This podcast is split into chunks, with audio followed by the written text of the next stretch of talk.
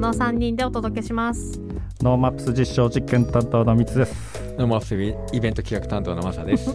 ノーマップス広報担当の夏子です噛んだな。噛んだねう。ん。いやーいやー1週間経ちましたが先週から、はい。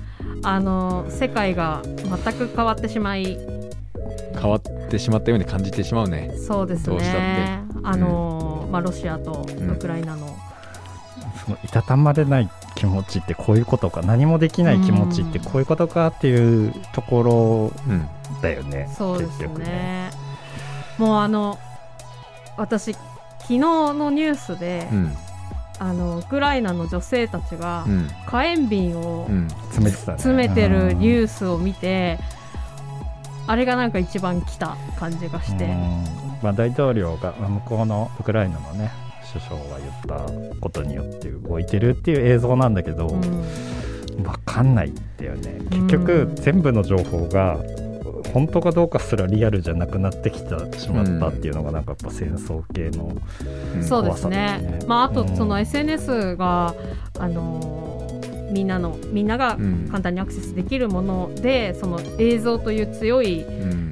威力のあるものが、そのフェイクなのか、うん。本当なのかめちゃくちゃ拡散してるものも実はこれはそのうん戦争になる前の動画なんですよと他かの2014年のものだったりとか、うん。ひどいのになるともうゲーム。そうそう、ゲームの映像を切り抜いて今こんな風にく攻撃されてるみたいな風に流れたりとかしててすごいな。だから TikTok うん。見てて、わーって思ってたら、うんまあこれゲームですよみたいな、うん。コメントが入ってたりとか、うんまあ本当なのか嘘なのかも分かんないっていうところに随分惑わされるこの21世紀のどのテンションでみんなそういうフェイク動画上げてんだろうね。ねもう今すぐ一緒にしとく。本当マジ今すぐにしとくし、やっぱそんなりこの。注目を浴びやすいうん。でしょ、ね一時情報だっていうことによって、ん世界が注目してるみんなが注目してるから、そこでなんか気持ちよくなりたい人もいるっていうのがさいやいや、全然認められない。そんなのさうん。もう直ちに現地に行ってほしいよね。ううんん。なんかそのね承認欲求による、うん。まあそもそもね、うん。SNS がやっぱ承認欲求を満たす道具としてうん。利用されてたり、まあそれを商売に使ってたりもするわけで、うん。まあそれがこう悪い方に動けば動くとこんな風にそうそうそう。なるんだなっていうのをやっぱね現実がその人たちは分からなくなってしまうので、うん。まあ本当にそういう人たちは VR バーチャルの中だけでねちゃんと楽しんでいただければあの、そうですね。巻き込まないでくださいっていうところがね、守れるといいんですけどまああと同時に、まあ、皆さんが学習していってちゃんと住み分けてリアルなのか、うん。本物なのか嘘なのかを見極めてから友達に紹介する。そうですこれをね忘れちゃうと嘘を拡散してしまうわけだし、ね。自分の意見じゃないものも拡散しちゃうのでちゃんと一回踏みとどまる。そうだからその情報戦としてはもう参戦してるっていう、可能性あるよね。ねそうなんだよね、うんうん。その私たちもまあ自分事だと思ってね、うん。本当にまあそれをすることがどういうことなのかっていうのをちゃんとしっかり考えた上でね、うん。あの行動してもらえればいいなと思います知ね。識を得る、うん。まあ、ある意味チャンス、そうですね。このウクライナがどういう状況だったのかとかうんも含めて勉強して接しれるチャンスだというぐらいしか多分できないんだろうね。でも対岸の火事じゃないけど同じようなことがすぐそばで起こる可能性がめちゃくちゃあるのが日本なのでまあ、ないとは言い切れないんだろうとないうことがなんかすごい分かったから余計怖い中でも、あのちゃんとどうでしたか？エンタメデイは。エンタメデーですか？エンタメデーは良かったんですよ。あの、4日間で1万5千人の方がね、うんうん。あの、アクセスしてくれて、あの、実際にライブをこうバーチャル空間の中でみんなで参加したんですけど、うんうん。あ結構楽しめるかもとか、うん。あの、大通公園の中を、まあ、一緒に友達とかと歩いてみて、うん。まあ、ここでなんかこういうブースさん買えるよとか、うん。じゃあ一緒に次のライブ見に行こうとかっていう話をしながらこう行けたりするっていうのは、割とこう、あのー現実と本当にバーチャルの中がこう一しくっついた感じにうん。感じれたと。あのうん。僕らもアクセスしてて、うん。で結構こうマイクが基本的にオンできるじゃないですか、うん。なので操作わかんない人とかが声出して、うんうんえ、ちょっとこれわかんないんだけど、いや、今家事やってるからダメみたいな声が、普通にダダ漏れだって、あ、声出てるんだ、だうん。あ、これこうやってやった方がいいですよって声が、あ、そうなんですねってそのまま消えちゃっちゃうとかさ、うん。ちょっとなんかリアルなそういうところがあって、あれは確かにね、声出せるのは楽しいよね。いいですよね。うん。で、実際最後、あの、のぼりさんに26日の後、うん。配信終わった後に大通公園に集合して、そこの制作してる人とか、いろんな人で大通公園歩きながら、いや、ここはこうだったね、とか、へ あの、反省会をバーチャル空間の中でやるっていう。これはめちゃくちゃ新しいと思って。なんかそういうツアーはね、アーカイブとして残していただいても面白いかもしれないですね。確かにツアーもできるのか、そうそうそうそうそう。この部屋に入ってもらって。うん。なるほど。で、実際はだから、あとはね、あの、本当にお店のところに、お店の人が、あの、アバターで入ってくれてて、商品の説明をその場でできる、してくれるとうんうんか、まあ、いろんな仕掛けはね、これからどんどん作っていけるかなと思うんですけど、うん。まあ、最初の、こう、あのー挑戦としては、あのー形作れたんじゃないかなと思いますね。なるほど、うん。あとはね、ああの、みんなが可能性感じてくれて、うん。新しいものをみんな作っていこうっていうように、あの、機運が高まっていけば、うんまあ、すごいお金出す人も出てくるだろうし、うんうん作ってみたい人も出てくるだろうし、うん参加したい人も出てくる。まあ、それをビジネスに変えたい人がどんどん出てくれば、うんあの、そういうことになっていくんじゃないかなと思いますね。なるほど、はい。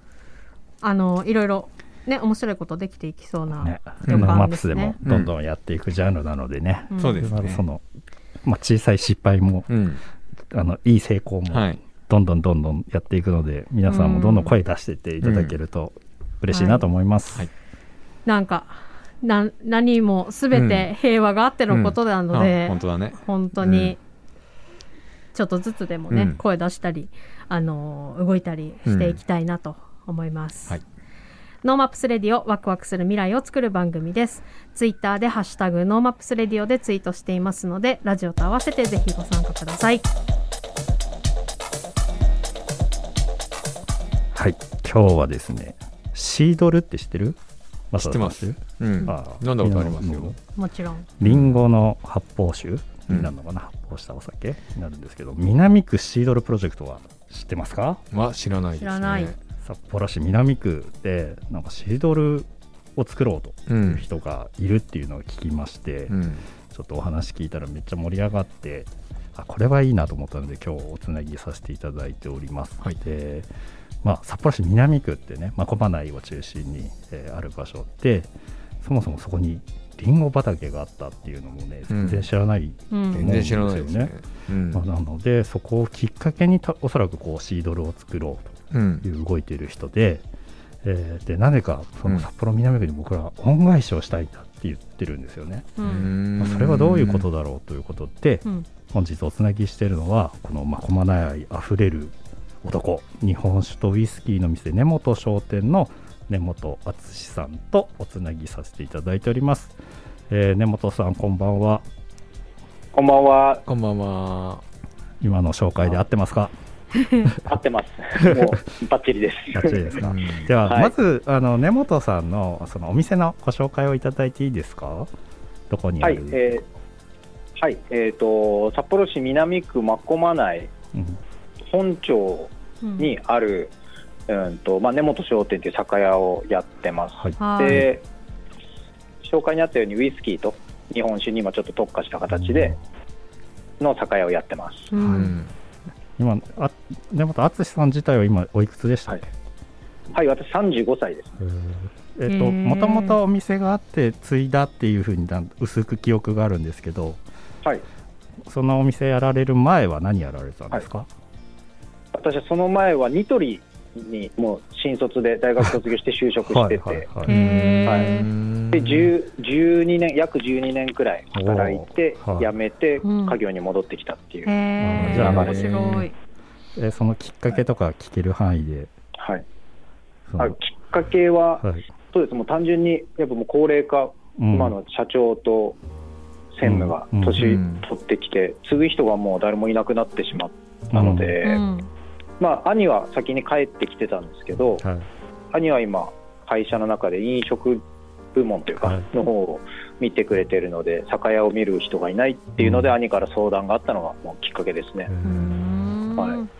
えっとニトリにいた時は北海道にいたいや全国いろいろでした。はい。結構そのあれですよね。意思決定としても結構重要なタイミングで重要な感じでしたよね。いやそうですね、ニトリの仕事は全然嫌じゃなくて、すごく楽しく働いてたので、ううん。んで迷いましたけど、うん。まあ、やっぱ、なくなるとかって考えたら、まあ、10年後とかにものすごい後悔しそうだなと思ったんで、うん。やめました。なるほど。はで今ついて、えー何年目ですか、い、次いで2年目ですかね、あ。1年、そうです、3ヶ月とか、まだそれくらいで。めちゃくちゃ大変なタイミングで、このはい。アルコールとかがねなかなか売れなくなってしまったタイミング、まあ、はい。ね、自宅用のものはもしかしたら大丈夫なのかもしれないですけど、ね、飲食店とかが大変なタイミングだったので、うん。いろいろ大変な思いをしてる社長、経営者ってなったってことですね。そうまあ、そうですね、はい、まあ、なんとか、けど、やれやることはあると思う、やれることはあると思う。頑張ってます。うん。では早速本題の南区のシードルプロジェクト。はい。で、まあ、根本さんご自身が名付けたって聞いてるんですけど。はい。まずそもそもなぜそのシードルプロジェクトを考えついたのか教えていただけますか、はい、一応、うん、と2つなんかこう思いというか軸があって、まあ、1個目が酒屋をこう継いで、ん。今年の4月にこのせ専門店の方をオープンしてるんですけど、まあ、そんな時になんかふとこう何の障害もなく新しい酒屋の業態をオープンできたりとか、まあまあそもそも酒屋をこう継続してうん。やったり継いだりできたりとかっていうのってすごくこう恵まれてるなと思ってて、うん。まあ、あとオープンした時とかに結構こう地元の人とかが声かけてくれたりとか、うん。まあ、そういうのもか、あのー先祖代々僕のうん。先祖がいろいろ一生懸命やってきてくれたことでこうやって自分今商売できてるんだなってふと思ったことがあって。でなんかまあこういう感謝の気持ちも大事だけど何か形にしたいなっていうのがうん。本当に最初のきっかけだったんですよね。はいはいでそその時にまあ先祖がりんご園を僕のおじいちゃんまでりんご園をやってて、で現在今私酒屋なのであじゃありんごの酒なんか作れないかなっていうのでうん。あシードルい。いじゃゃんとかって最初漠然と考えてた感じで。はいはいはい、で、まあ、それが1個のその軸で、もう1個が、まあ、私、帰ってきた時にも、やっぱ南区がすごく好きで、うん。南区、真駒内、すごい愛してるって、いい場所だなと思ってるので、うん。なんかこう、まあ、ただ、南区って今、人口、確か札幌市の中で唯一減ってってるとか、なんかそういう減ってる区とかなんですけど、うん。まあ、なんか、もっと注目して、いい部分がちゃんとこう、みんなの目に入ってくれれば、うん。もっと環境って変わるのかなってうん。思ってたんで、そういう、まあ、南区に対するこう思いもあって、南区シードルプロジェクトっていう形をまあ思いついたというか、うん。なんかやってみようって感じの、はい、最初、とっかかりでした。うん。だって全国回ってた人がねいろんなところを見ていや札幌市南区のポテンシャルというか愛があるってちょっと嬉しいですよね札幌市民としてもね、うんうん。うん。いやかといって俺らがそう。特に俺だって札幌市南区何あるかなってなるとちょっとポカーンなタイプなんで。その あのリンゴ園あったっていう、まず多分市民の方も全然わかんないかもしれないですけど南区にそんだけリンゴがあったっていうふうに聞いたら、なんかさっきあのなっちゃんが見つけてた地図で見つけてたリンゴ公園うんがあったって言ったんでそこがなんか根本さん関係してるんですか？そうですね。一応その本町にあるりんご公園は根本りんご園があったことを記念して作られた公園で、すごいな。うん。はい、じゃあその南区のリン、まあ、南区のシードルプロジェクトだから南区のリンゴって結構はい探すの大変なんじゃないですか、そうですね、うんと、最初、南区に果樹園があるって、うん。何か確か、あそうだ、近くの八百屋の人と話してて、うん。知って、で調べたら本当も一応札幌市の中ではかなりお大きくリンゴを作ってる果樹園がうん。南区に2つあってううん。んでもうそこにもうちょあの飛び込みで話聞きに行ってみたいな感じでなんとかリンゴを確保しましたね。うん。どの辺にあるんですかリンゴ園って？えっとどっちも、えっと住所的には富山っていう、うん。はい。うん。わかりますかね？あわかんないですねあのえっとですね八犬山はい。はいわはいかります？はい。うん。あの八犬山のワイナリーとか行くちょっと手前くらいな感じ、うん。イメージとしては。あある書いてある。あるある。うん。はい、そうその左側なんですけどね、こっちから行く、はい。はい街中から行くと、に1個はその観光果樹園としても、あのうん。リンあの桜も狩りとか、ブルーン狩りとかや,、うん。やってるんですけど、うん。もう1個買わせてもらったところはもう、まあ、ひっそりとっていうか、そうやって観光果樹園じゃなくて、全部こう、売ってるようなタイプの、へへー。はいすごい。でそそれをもう実際にもう製造は、はい。あのはい。どれぐらい進んでいるんですか、今、えー、ともう瓶内二次発酵って言って、うん。一回ももうリンゴをジュースにして、はい。絞ってジュースにして、それに、えー、と酵母を変化して、うん。まずお酒にするんですよね。アップルワインってやつですね、そうです、アップルワインですね、うん。炭酸のないリンゴのお酒。で、そこから次、瓶に入れて、瓶の中でもう一回発酵させて、ね。うん。あの炭酸が生まれるんですけど、うん。今もうその段階です、瓶に入れて寝かしてる状態ですね。おっていうことはいつ頃飲めるんですか？はいはい。えっ、と、7月くらいが飲み頃だっていうので、はい。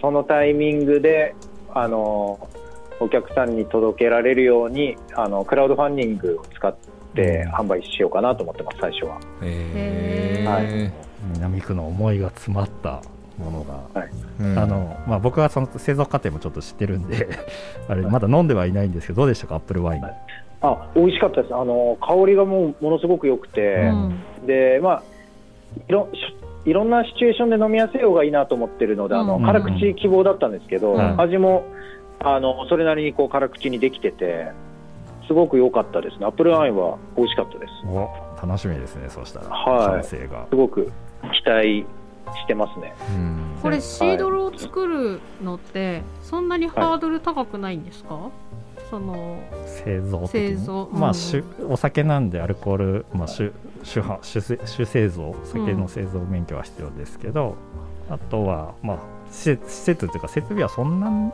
リンゴ絞って発酵させてって感じですよね確か。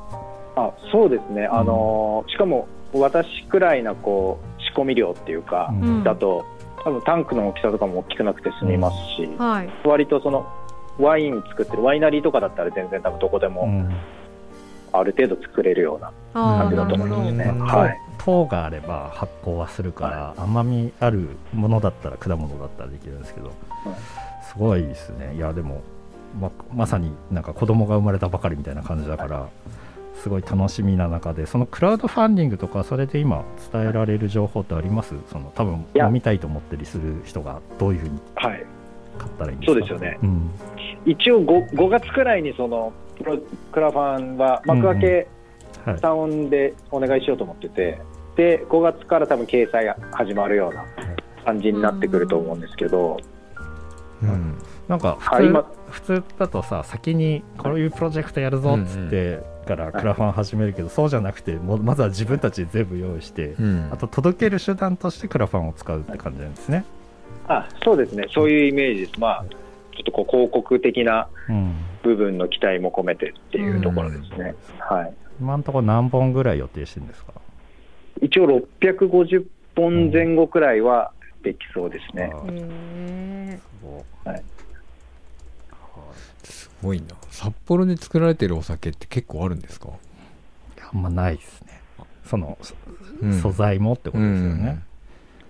あんまり聞かないですね。あんまり聞かないですよね。札幌産のアルコール、ないじゃあ、あんまり私も聞かないですね、うん。原料を持ってなると、すごく珍しいと思いますうね。ん。なんかそれ調べてったらすごいいい売りになりそうな気がする。なまって思あね、いやでもまあ600本だから速攻でなくなってしまうので、うん。はい。僕らもね、早く唾つけて、はい。僕らも宣伝しますので、うん。あのぜひはい。ストックあありがとうございたいなと思う。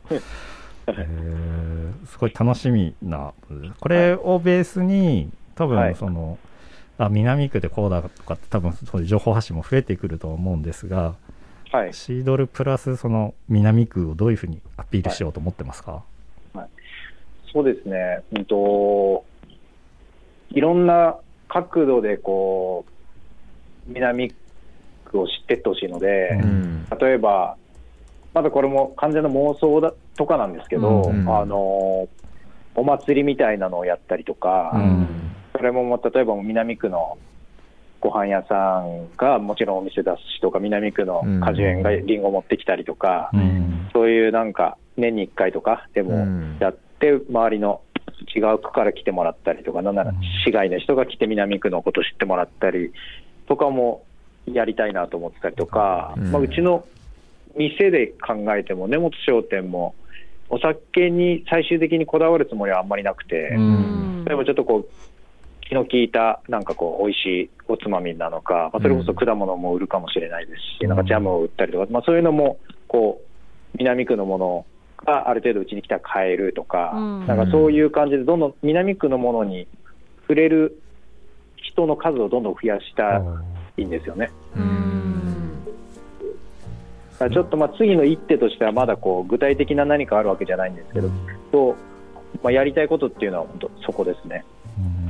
うん。まあはい。コミュニティが新しいコミュニティがこう、まあ、帰ってきた人なのかもしれないですけど、はい。多分同世代の方たち結はい。構熱い人多いですよね、僕が知ってるだけで、まあ、会ってる人が熱い人しかいないのかもしれないですけど。そうですね、なんか、もうさっきちょっと話しましたけど、私の兄も同じような気持ちで、まずいろんなことやっててうん。とか、うんあと、さっきあの、あー真駒内のカフェのはい。あクコってあるんですけど、そこのうん。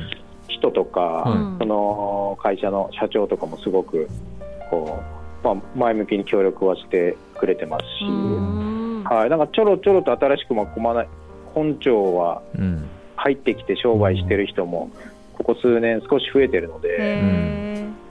へはい、もっとそことこうつなげてこうなんて言うんでしょうね。多分そういうことやりたいけどどうやってやればいいかも分かんないし、仲間もいないからいいやみたいな人がーうん。ちょっとでもいるかなってうん。こうなんか心の中で思ってるんで、うん。だからそれをこうどんどんつなげてあ大きなものにして大きなこう波にできていければうん一応あのいいなと。ね札幌市が中心になってその駅前の再開発の企画もね、結構はい。10年以上かけて今結構なんか具体的なイメージもこの間なんとなくこうしたらどうだみたいなのも出てきているのででまた真駒内が今後注なんな注目を浴びるきっかけも増えてくるから、はい。それに一緒になってね、い、や街全体がこうだっていう風に広がるのはすごく楽しみに見ていきますし、僕らも応援できることは何でも応援します。まありがとうございます。結構このね札幌の南区だとさっきの空港の社長うん。とか、はい。まあ、雨屋さんですねきっと、うん。はい。雨屋さんとかその結構あの顔と名前がいっぱい僕の中では出てくるので、うん。そういう人たちつながったら多分面白そうだなと思いますね。それはぜひつなぎましょう。あとねうちもよく行くんですけどうん。界隈。あのフレッシュマートアスカあるじゃないですか。はいはいはいアスカのうん。あの魚介類というかお魚の品揃えすごかったりとか,、はい。はからわざわざ買いに行ったりするんだけどあそうなんだ。だからなんかその実はやばいというか、うん。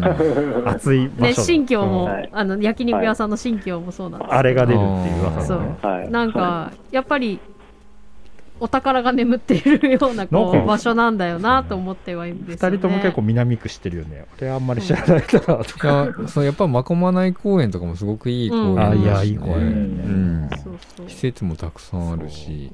住み心地は良さそうだなっていうようなはい。こうはために見て。うん見てはいますね。豊平川も近いしね。ね。うん。じゃあ紅桜公園っていうのもねあるんですよね。紅桜って南区なんですかあれ？南区じゃないの？あわかんない。南区。区ですあ、南区なんですね。はい。一応ありますしね、うん。いろいろこう一緒になってできることはうん。うん。僕らも考えてありそう。ますし、なんかこう札幌の中の南区を盛り上げたいってなんかこれなんか僕の中で結構新しくて、うん。うん。なんか西区民西区盛り上げようぜみたいなのってあんまり聞聞いたことないっていうか、ね。中央区だけど中央区頑張ろうよみたいなのってあんまり聞かないような気がするんまあそですよね。の商店街とかうん。もっと小さい感じ。だからもしかしたらそのまこまないのねこの通りをとかっていうのはすごく分かるんだけど、うん。そう南区をっていうフォーカスがすごい面白いですよね、うん。うん。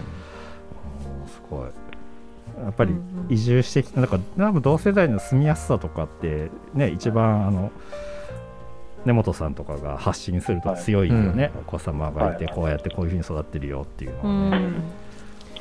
でもなんかそういうのすごくいいですよね。なんか東京のその駅周辺の街もなんとなくこううちらの街盛り上げようぜみたいなうん。雰囲気あるじゃないですか。でなんかそれでちゃんとそういう街にちょっとずつなっていくっていうか、うん。うん。新しいお店がそういうジャンルで増えていったりとか、なんかそういうことって札幌って今まで街の中心部でしかあんま動かなかったけど、うん。その外側に広がっていくっていうのはなんかすごく面白いなと思うし、うんなんかぜひ頑張ってもらいたいなと思いますね。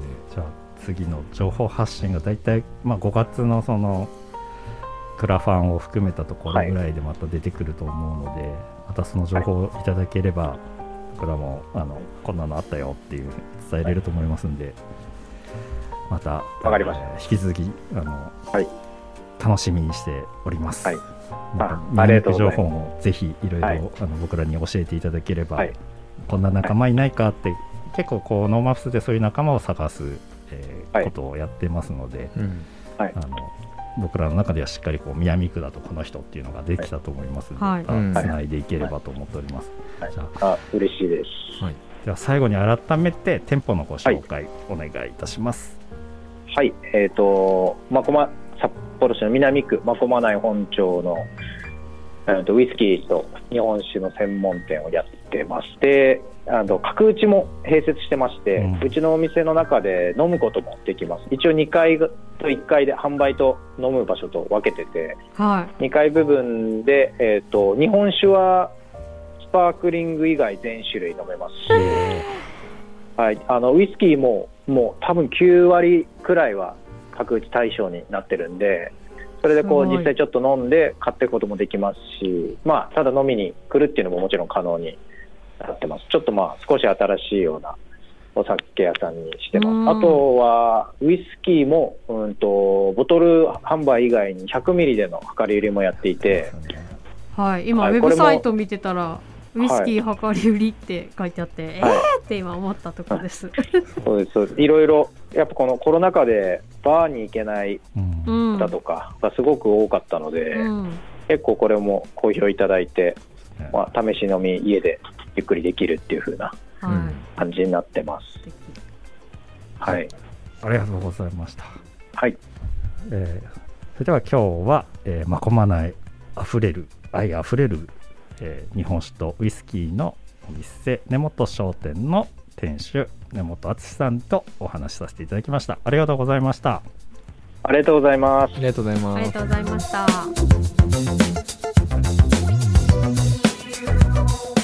ランランビこのコーナーはいつかは自分たちの番組を持ちたいと思っているアンビシャスが世間のことを知るために巷で噂になっている話題を検証して報告するコーナーです第7回目は最年少レミカの学校で流行っていることです。それではレミカさんをお呼びしてみましょう。もしもーし。もしもーし。ああもしもーしできた。こんばんは。よろしくお願いします。お願いします。今日はね学校で流行っていることってことでねみかさんがい。ろいろ教えてくれるということなんですけども、何について教えてくれるんですか、今日はうん。年齢非公表のアンビシャスの中で最年少ということが公表されているうん。リアル JK の 新しい、うん、ユニカが今、うん。学校で流行っていることについてリサーチして報告します。はい。あれですか学校は今3学期ですか？そうです、3学期です。うん。でも、今はコロナで学校に行く日がすごく少なくて、うん。行っても時間が短かったりするので、うん。そんな中でもリアルな情報をお伝えします。よろしくお願いします。お願いします。あ、それではほ、うん。何が流行ってるんですか？今、学校で。はい、今私たちの間では、うん。お菓子をうん。みんなで食べるのが流行っていて、かわいいお菓子をね。うん俺も、俺の中、俺も流行ってるわ、今。うん。うん一緒です。うんえ、どんなお菓子が流行ってんの？えっと、うん。私たちがよく食べてるのは、うん。あんまりなんかスーパーに売ってる駄菓子とかではなくて、うん。無印良品で売ってあるうん。お菓子を食べてます。みんな？無印？女子はほほとんど無印が多いです。ごいな。古代広告的なやつじゃなくて、みんな無印好きなんだ。そうですね。そうなんだ。なんかちょっと無印のお菓子だとうん料金高めな印象があるんだけど、そんなことはない？そうなんです。少し高めで、ちうんょっと高いなーって思いながらもみんな いそうなんだもうちょっと安いの行こうよ。いや、もう美味しいんだ、無印が。そうなんです。美味しくて、うんなんか、うん見た目もおしゃれなので、うんうんみんながよく食べたりして、写真も撮ったりして。それあか、ーそっちか。なんかあのあーそれらの駄菓子っていうよりもさ、なんかスイーツ的な感じだよねいや、もう味よりも見た目も結構重要だっていう。そうね可愛いのがいいってことね、はい、大事です。そっかそっかなるほどバームクーヘンとか、ああいうやつでしょあ、そうです。バームクーヘン、美味しいです。え、レミカちゃんは何が一番好きなの？私はホワイトチョコがかかっている、うん。あの、ドライしたイチゴにかかってるう。うんんのが好きなんです。いやもう絶対美味しいやつじゃん。それめっは。ちゃ美味しいです。その次に好きなやつ教えて。その次に好きなやつ。うん。なんか、なんて言うんだろう。なんかラムネなんですけど、う。うんん今、よく売ってるようなラムネじゃなくて、ちょっと昔っぽい味するんです。そのさ JK は昔っぽいって言われてさ 何年前の昔？俺らいやいや俺らの知ってるラムネの味だわ。いやそれラムネ味のラムネってやつ、そうそうそう。そうです、そうです。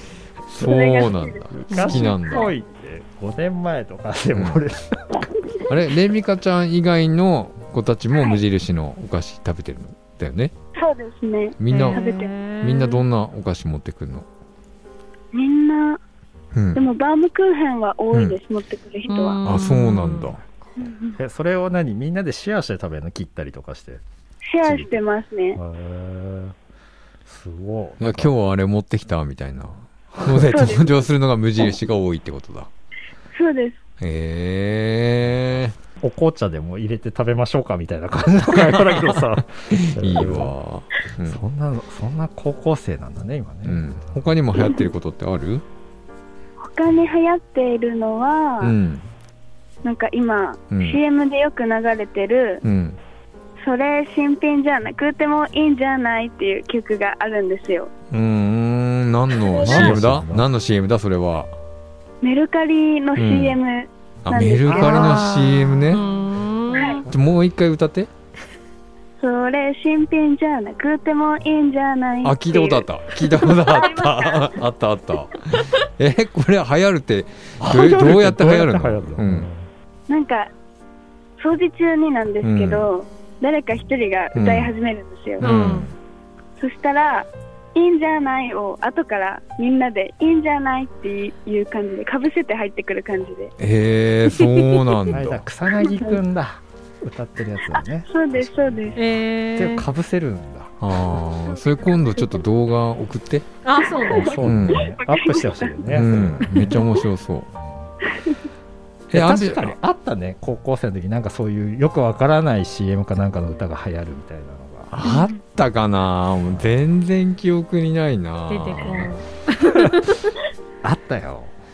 いや、それ今度あれじゃない？アンビシャスの曲でみんな流行らせたらいいんじゃない？そうだよね。うん。あやりたいですね。やろうよ、それ。スーパーラブとかで。うん。ちょっとそれのその動画もあの送って。はい。何誰？動画くれくれおじさんみたいになってる。危ないじゃん。いやいやいいじゃん。ダメなの。TikTok にあげようよ、うん。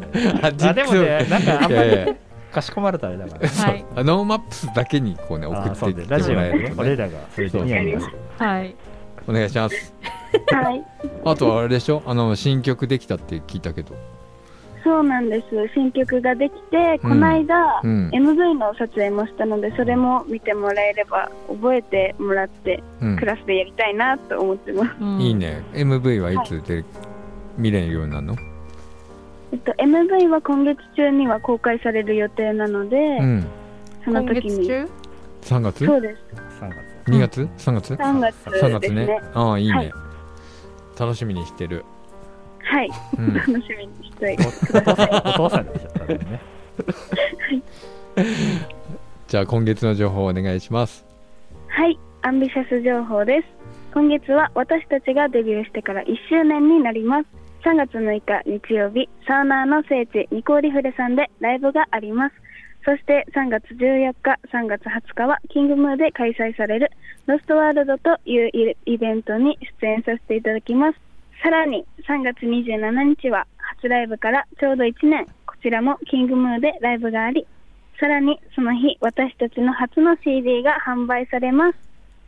詳細はアンビシャスのホームページ SNS に上がりますのでチェックしてください。ねみかさんありがとうございました。じゃあ最後にありがとうございます。のごめんなさい曲紹介してもらってもいいですか、はそれでは聴いてください。初披露になります。 Runnin'今日はアンビシャスのレミカさんに、えーご出演いただきました。ありがとうございました。ありがとうございました。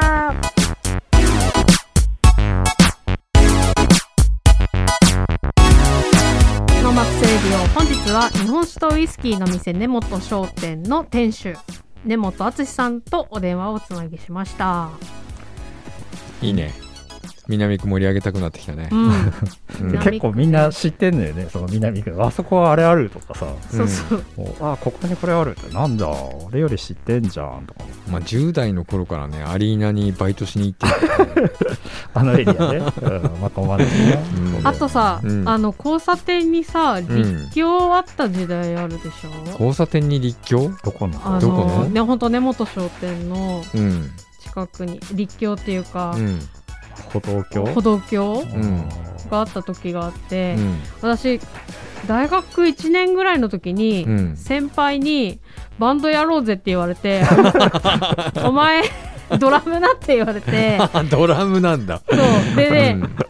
あそこの角の、それこそそのカフェがあるところ、うん。うん。の建物にうん。音楽系の楽器店があったの、ああったんだあそこに、うん。あのスティックを買いに行った とりあえずいやねすごい。そう。すだからごい謎重い。にそうスティックがあって、うん。家に。結局ドラムは叩かなかったんだけど、うん。そうそんな思い出があります。すごいね。いいね。あそこいいそうまあでも本当に昔からあるイメージが強い街だからさ、んあのいっぱい知ってる人はそこにいるよなって確かにと思ってはいる、うん。うん。まあ定山県まで入るよねみたいなね、うん。そうですね。うん。可能性しかないじゃん、うん。まあうん。ちょっと、まあ、オリンピックの話も出てくると思うしさ、うん。その度にまたあの盛り上がっていく時にそういう人たちがね今日のうん根本さんみたいな人が中心となってうん。作ってくれたら、本当住み住みやすくて楽しい街にうん。うん。うん。なると思います。よ。うん。ね、やっぱ地元のことは地元の人が頑張るっていうのが一番綺麗だね。そうね、うん。うんうん。まあいろんなものをねあのまあそれこそあの U ターンじゃないけど、うん。いろんなとこで見てきた知見うをん。地元で生かすみたいなのはやっぱりなんかこれからうん。増えていくのかもしれないですそうだね。ね。うん。うん。